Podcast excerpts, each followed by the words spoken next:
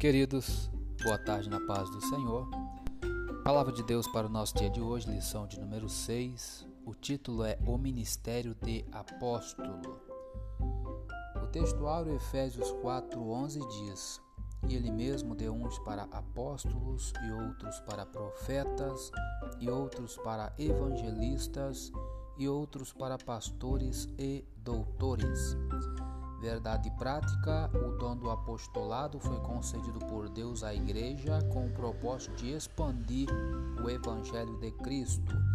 Leitura diária de hoje, quinta-feira, primeira carta de Paulo aos irmãos em Timóteo, capítulo 1, versículo 1. Paulo, apóstolo de Jesus Cristo. Diz assim: Paulo, apóstolo de Jesus Cristo, segundo o mandado de Deus, nosso Salvador e do Senhor Jesus Cristo, esperança nossa.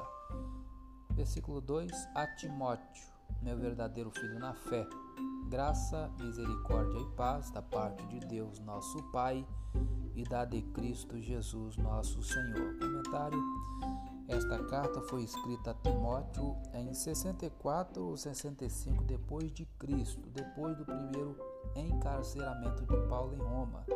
Atos 28:16.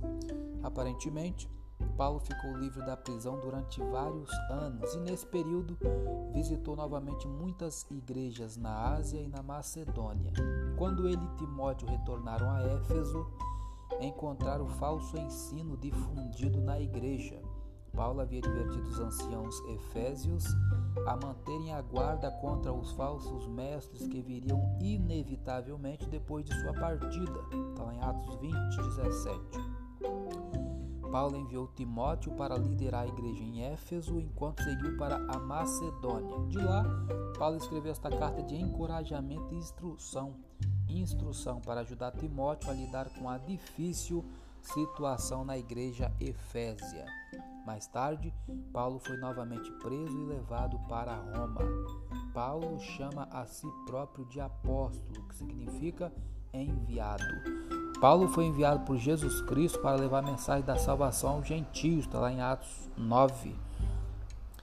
Como Paulo era um apóstolo segundo o mandado de Deus? Em Atos 13, 2, o Espírito Santo disse através dos profetas: Apartai-me a Barnabé e a Saulo, que é Paulo, para a obra que os tenho chamado. De acordo com Romanos 16, 25 e Tito 1, 3, é óbvio que Paulo considerava sua chamada como algo que lhe fora dada diretamente por Deus. Vamos no livro de Colossenses, outro livro de Paulo, capítulo 1, versículo 27, que diz: aos quais Deus quis fazer conhecer quais são as riquezas da glória deste mistério entre os gentios, que é Cristo em vós, esperança da glória. Vamos ler o anterior, 26 diz assim: O mistério que esteve oculto desde todos os séculos em todas as gerações e que agora foi manifesto aos seus santos. Comentário: Os falsos mestres na igreja de Colossos acreditavam que a perfeição espiritual era um plano secreto e escondido que apenas algumas pessoas privilegiadas poderiam descobrir. Seu plano secreto deveria ser exclusivo.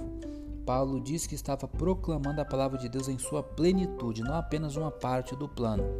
Ele também chamou o plano de Deus de um mistério oculto dos séculos e das gerações, não no sentido de que apenas alguns o entenderiam, mas porque estava escondido até que Cristo viesse. Por meio de Cristo, esse mistério foi revelado a todos. O plano secreto de Deus pode ser resumido pela seguinte frase: Cristo vive em você. Deus planejou ter seu Filho, Jesus Cristo, vivendo nos corações de todos aqueles que creem nele, até os gentios, como os colossenses. Você conhece a Cristo? Ele não está escondido basta que você queira ir a Ele. Temos algum tempo ainda, vamos no livro de Gálatas, Gálatas capítulo 1, versículo 1. Paulo, apóstolo, não da parte dos homens nem por homem algum, mas por Jesus Cristo e por Deus Pai, que o ressuscitou dos mortos. Eu sou Elias Rodrigues, Essa foi mais uma leitura diária de hoje. Compartilhe essa mensagem com seu grupo de amigos e que Deus nos abençoe. Amém.